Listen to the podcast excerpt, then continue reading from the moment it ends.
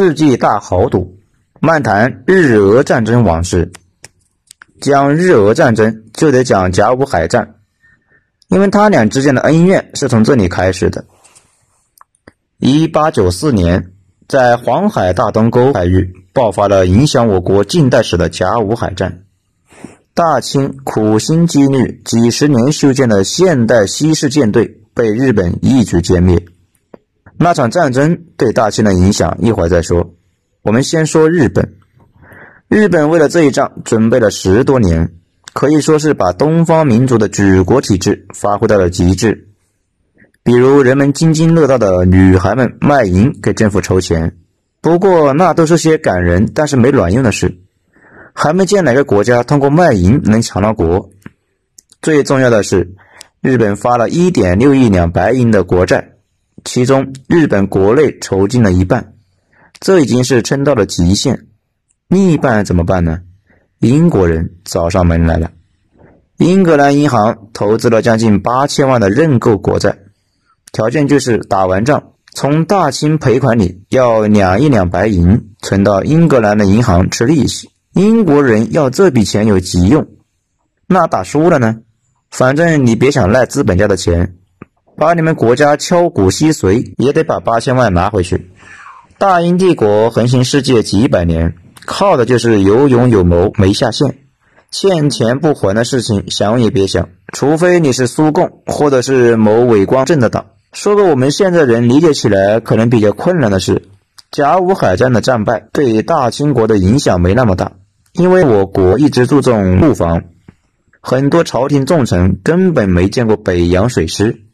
老百姓就更不用说了，而且大家都觉得北洋水师是李宗棠的水师，私人部队，关我屁事。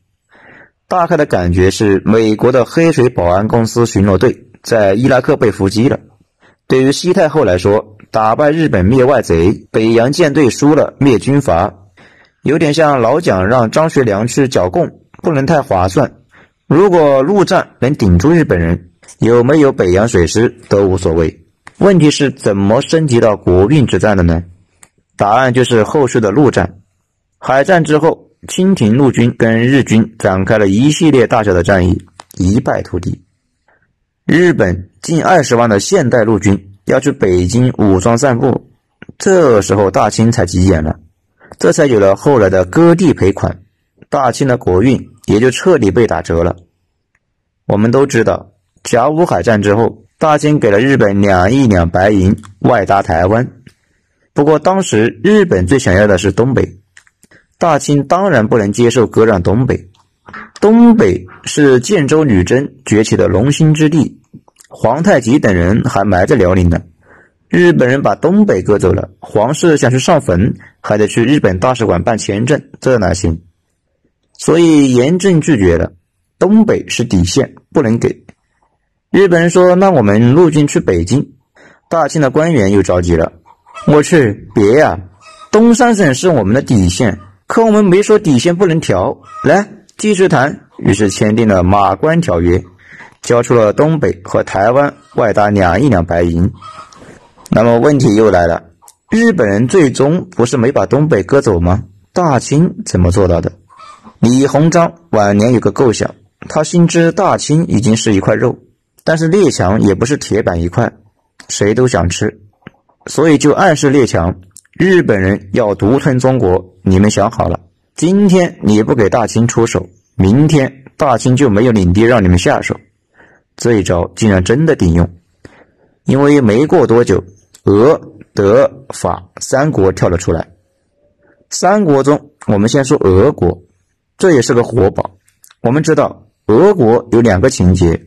对土地变态的欲望和对出海口望眼欲穿的冲动，在十八世纪，谁控制了大洋，谁就有殖民地、市场、劳动力，谁就能提前奔小康。所以，沙俄兵分两路，一路向西，一路向东。向西占领了波罗的海和黑海，向东占领了海参崴，盯上了旅顺口。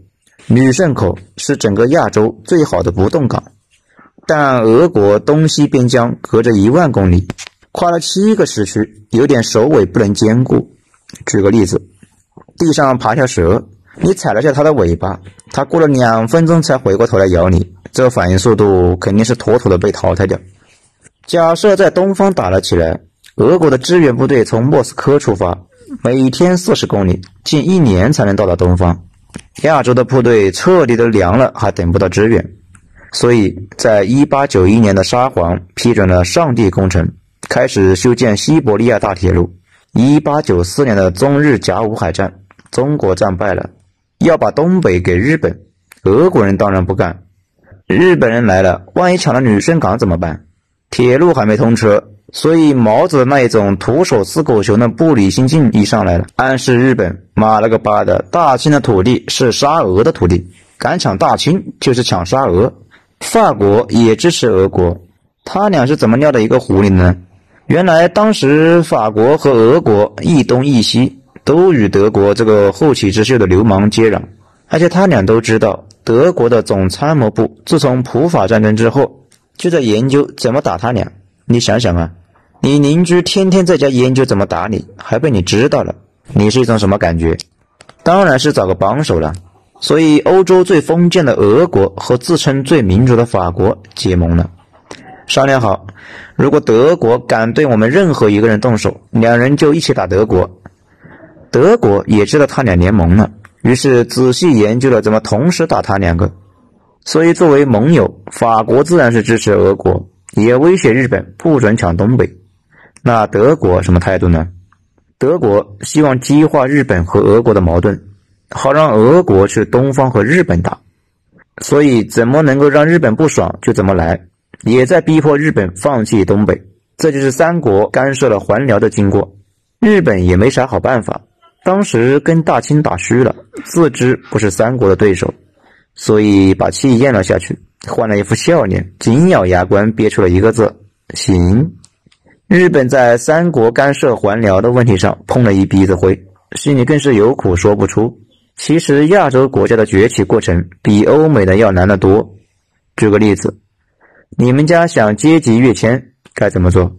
其实也就这几招：贷款买房、集资做买卖、省吃俭用攒钱，或者出去抢点钱再做买卖。事实上，如果你没钱，你也没法贷款或者集资，只能是先抢钱，或者是省吃俭用攒点钱，再考虑去买把刀打劫。欧美就是先把人抢了殖民地，然后各种回国发展，造炮舰。防止别人抢自己，亚洲国家反应过来之后，已经没有了殖民地可抢，所以只能选择自己攒钱。怎么攒？无一例外都是搜刮本国的底层农民，低价收粮，高价卖工业品。事实上，从一九六零年日本明治维新到一九六零年日本的经济重新复苏，中间日本普通人一直在吃土。大部分时候生活水平还不如中国，原因嘛？日本把大部分的钱都拿去造大炮，搞产业升级了。日本发誓要雪耻，下一个假想敌定为沙俄。大清向八国银行团借钱，利索的给了日本两亿多，日本拨款八千万去搞海军，目的嘛就是沙俄。不过这点钱对于建设一支能击败沙俄的海陆军还差得远。事实上。从后来的计算来看，日本总共花销达到了恐怖的十七亿，从海外借了八亿多，这钱哪来的？英国人借的。英国人恨沙俄由来已久，沙俄一直在图谋扩张，英国为了抑制沙俄的西进，联合法国在克里米亚战役一举击败沙俄，沙俄又跑到东边扩张了。第二次鸦片战争，他和法国一顿折腾。最后从大清抢来了几个港口，俄国趁火打劫，割走了大清一百多万平方公里，有三个法国那么大。英国人真是日了吉娃娃了。大家都知道，印度是英女皇皇冠上的宝石，沙俄却在阿富汗蠢蠢欲动。看地图就知道，阿富汗就在印度的脑门上。英国去打也打不过，两次英阿战争都输得一塌糊涂。看着俄国闹心，又没啥好办法，觉得俄国简直是不能再猥琐，而且俄国还在扩建海军，未来可能会挑战英国的霸权，让英国简直是头疼到死。三国干涉还辽事件之后，英国人有了一个大胆而且不切实际的想法，让日本人去出头，从东边捅俄国一刀。而日本人正好在找机会报复，突然蹦出这么一个金主，开心坏了。就这样，英日同盟了。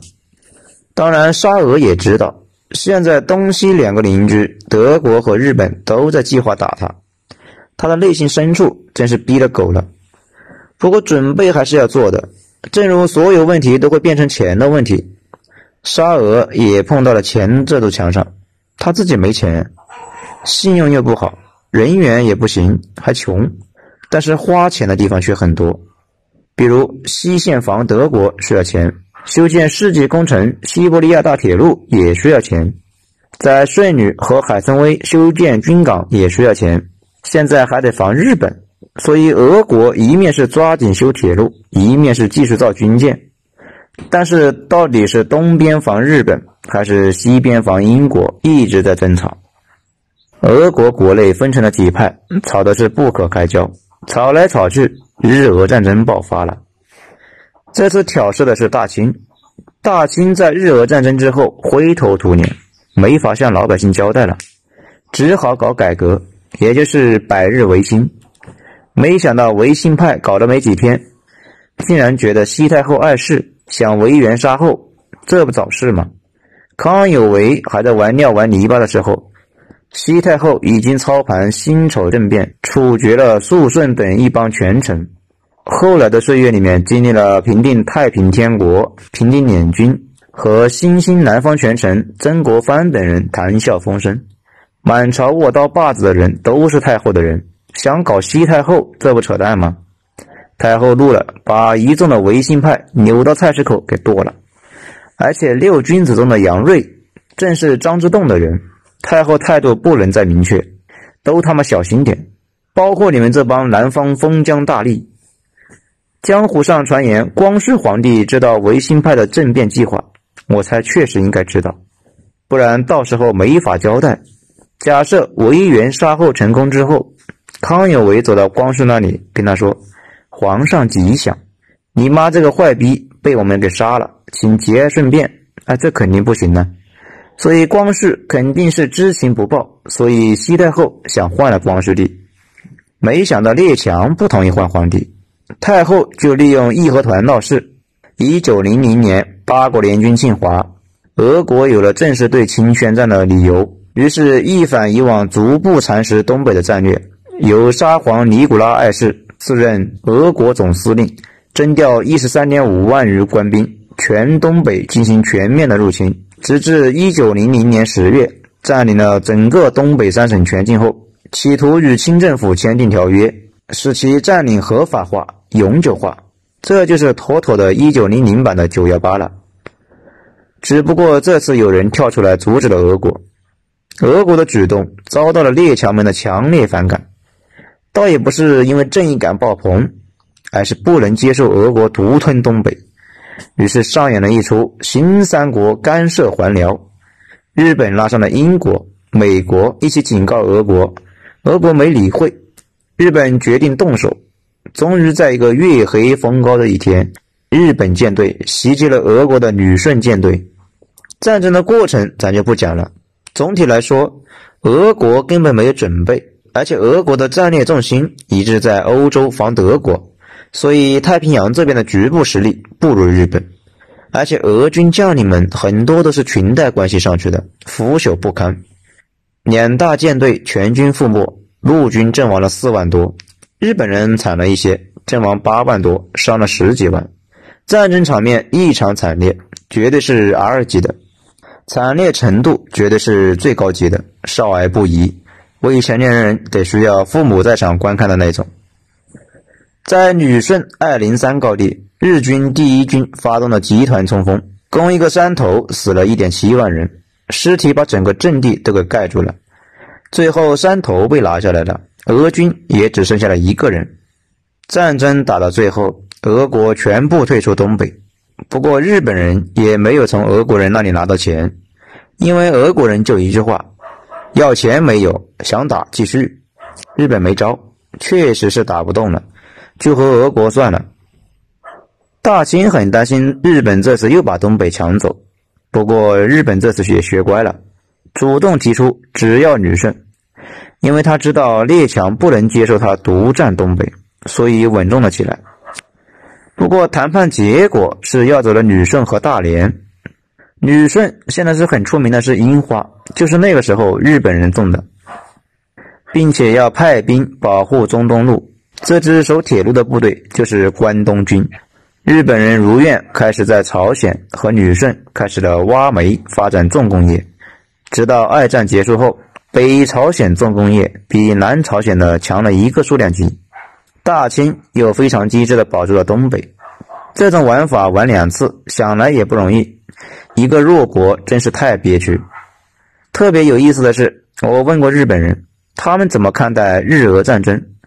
他们的教科书把那场战争称为解放战争。说是是解放东北人和朝鲜人的，哦，好吧，这你们开心就好。我也问过俄国人，俄国人非常兴奋，说百万红军几天就灭了日本人，把你们给解放了。哎，我说哥们，你冷静点。我说的是一九零四年那一次。俄国的同志非常纳闷的说，一九零四年还是沙皇呢，怎么会跟日本人打？日俄战争最大的受益方无疑是英国。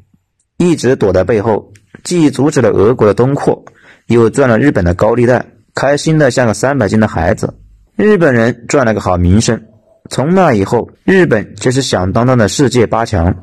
孙先生从欧洲回国的时候，船上的阿拉伯船员纷纷向他祝贺，以为他是日本人。不过，日本这个财团和武士集团的联盟越来越疯狂。二十六年后，终于憋不住，制造了九幺八。然后一步步滑向不归路。沙俄由于战败，国内的矛盾进一步激化，而且不知悔改。几年后加入一战，终于日俄战争十二年后爆发革命，沙皇全家被枪毙。大清蠢萌的不得了，还在一边呆呆的看着两个帝国在自己的国土上厮杀，然后就等着命运的宣判，看看到时候是祭祖用不用申请签证。国弱至此，让人不免唏嘘，也感慨我们如今的铁打的国防。日俄战争六年后，大清被革命推翻。不过，大清自己带着三北六百多万平方公里的嫁妆嫁入中原，在自己极盛的时候，先后征服了东蒙古、西蒙古，收复了汉唐故土新疆，并且在最虚弱的时候也保住了这些领土，绝大部分留给了本朝。也算是一项仁政，可以说日俄战争是三个帝国灭亡的催化剂。